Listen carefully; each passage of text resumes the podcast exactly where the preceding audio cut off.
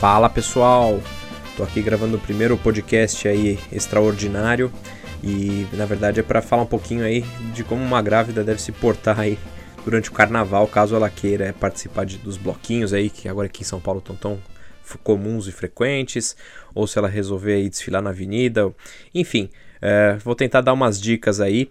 É, particularmente, eu não sou muito, muito fã de que as gestantes é, saiam em locais com grande quantidade de gente, porque existe aí sempre o risco de uma cotovelada, de um acidente, então expostas a alguns riscos que eu acho que a, grávida sempre deve pensar melhor. Mas é, não acho que não é proibitivo, acho que tem que tomar alguns cuidados e fazendo isso deve dar tudo certo e aí vocês vão ter aí um carnaval bem tranquilo.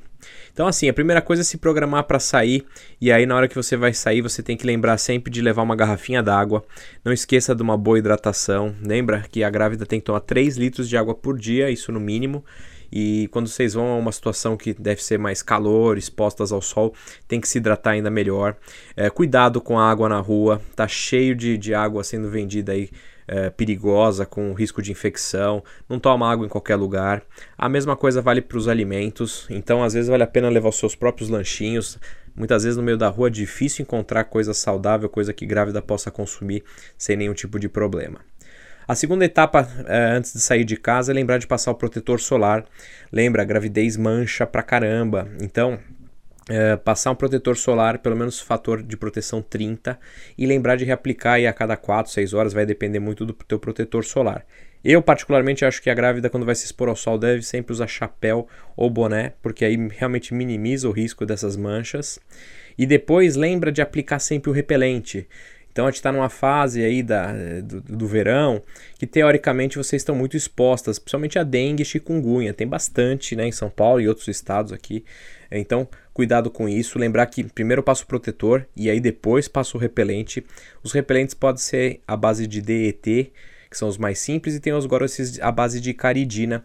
A diferença entre eles, na verdade, é o tempo de proteção. A caridina vai te dar aí de 10 a 12 horas, até 13 horas de proteção, nos que tem aqui no Brasil, e o DET vai te dar mais ou menos 6 horas de proteção. Então, lembrar de aplicar em toda a parte do corpo que for ficar exposta.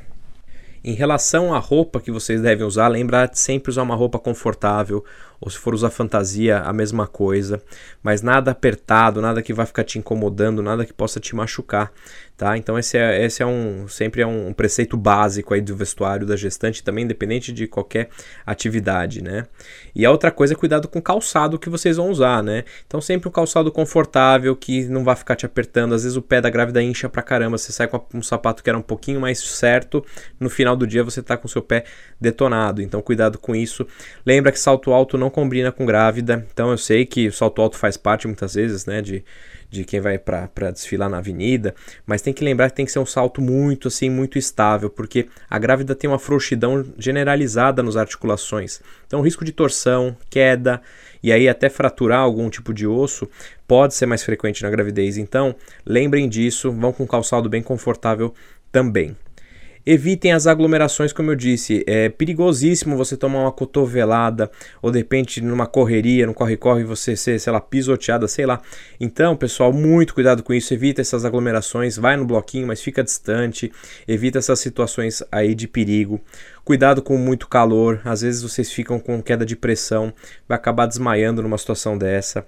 Cuidado com a exposição à fumaça de cigarro e outras drogas, até mesmo spray, esses sprays que às vezes se joga.